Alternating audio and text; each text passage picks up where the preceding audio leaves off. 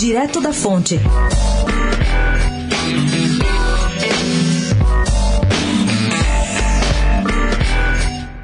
O senador tucano Plínio Varela, do Amazonas, começou anteontem a negociar com o colega Antônio Anastasia, de Minas Gerais, sua emenda que prevê a retirada da lista tríplice do substitutivo APEC, que trata da escolha dos ministros do Superior Tribunal Federal.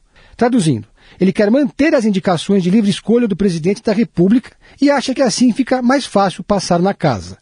No mais, o texto segue como o relator Anastasia acertou com os proponentes, ou seja, o ministro do STF passaria a ter mandato de apenas 10 anos. Hoje, o cargo é praticamente vitalício.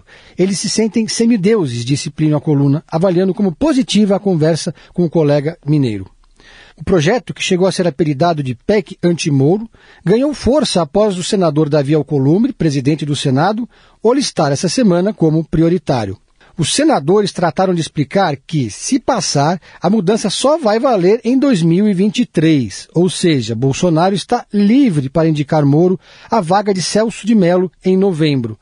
Anastasia, por sua vez, decidiu que só volta a falar do tema publicamente se a presidente da Comissão de Constituição e Justiça, Simone Tebet, pautar a comissão. Pedro Venceslau, especial para a Rádio Dourado, direto da fonte.